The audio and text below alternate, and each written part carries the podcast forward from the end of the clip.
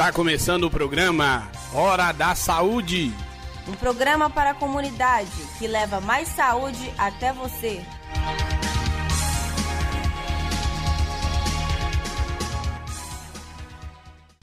Olá, ouvinte. Meu nome é Vinícius. E eu sou Raíssa.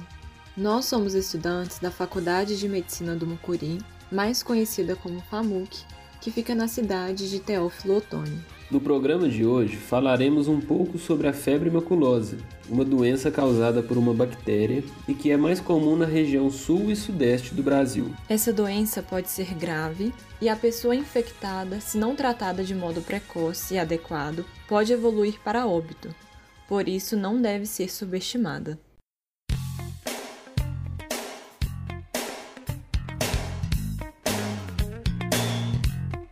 Você sabia? Aqui você encontra dicas de utilidade pública. Você sabe qual é o agente que causa a febre maculosa? Essa doença é causada por uma bactéria gram-negativa, sendo a Rickettsia rickettsii o agente etiológico mais comum e responsável por casos mais graves. Você sabe como a febre maculosa é transmitida? A febre maculosa é transmitida para os humanos por meio da picada do carrapato infectado com a rickettsia, principalmente o da espécie Amblioma cagenense, conhecido popularmente como carrapato estrela. Em geral, a transmissão ocorre quando o carrapato permanece aderido à pele do hospedeiro por um período de 4 a 6 horas. Você sabe qual é o tempo que leva entre a picada do carrapato infectado pela rickettsia e a manifestação da doença? O período de incubação varia de 2 a 14 dias. Você sabe quais são os sintomas dessa doença? Ela apresenta manifestações clínicas variáveis. O quadro, em geral, cursa com início abrupto, com sintomas iniciais inespecíficos, como febre, normalmente alta, dor de cabeça, dor no corpo, enjoos e vômitos. Comumente, entre o segundo e o sexto dia da doença, surgem manchas avermelhadas na pele, o exantema maculopapular, na região das mãos e tornozelos, e evolui em direção aos membros e tronco. O exantema pode acometer a região palmar e plantar em 50 a 80% dos pacientes com essa manifestação. Contudo, nem todas as pessoas acometidas com febre maculosa apresentam essa manifestação. Você sabe como se prevenir? Para se prevenir, sempre que caminhar por uma área de mata ou pasto, você deve vestir calça e camisa comprida, de preferência de cores claras para ajudar a visualizar os carrapatos. Também é importante calçar botas e deixar a calça bem presa a elas, além de evitar áreas que são conhecidas por possuírem muitos carrapatos.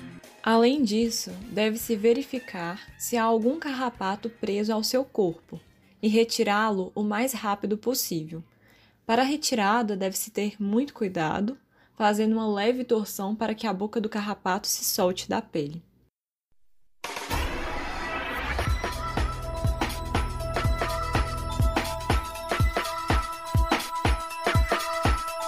Mitos e verdades.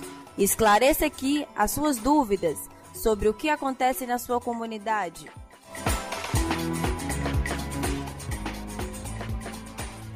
A febre maculosa não possui tratamento. Mito: O tratamento da febre maculosa é feito com o uso de antibióticos. E é importante ressaltar que a realização do tratamento de modo mais precoce está associada à redução da letalidade pela febre maculosa. A febre maculosa não pode ser transmitida através do carrapato micuim. Mito: Ao contrário da crença popular, o carrapato micuim que é o carrapato jovem e menor, que posteriormente cresce e é chamado de carrapato estrela, também pode transmitir a febre maculosa.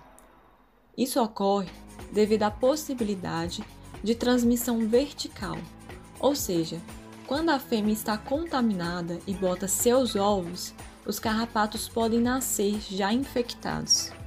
A febre maculosa é uma doença séria que, se não tratada precocemente, pode se tornar muito grave e levar à morte. Todo caso suspeito de febre maculosa deve ser investigado e notificado à Secretaria de Saúde local, pois isso pode significar que está havendo um surto da doença. deve-se atentar à prevenção, principalmente nos meses entre junho e novembro, período em que predominam as formas jovens do carrapato, os chamados micuins.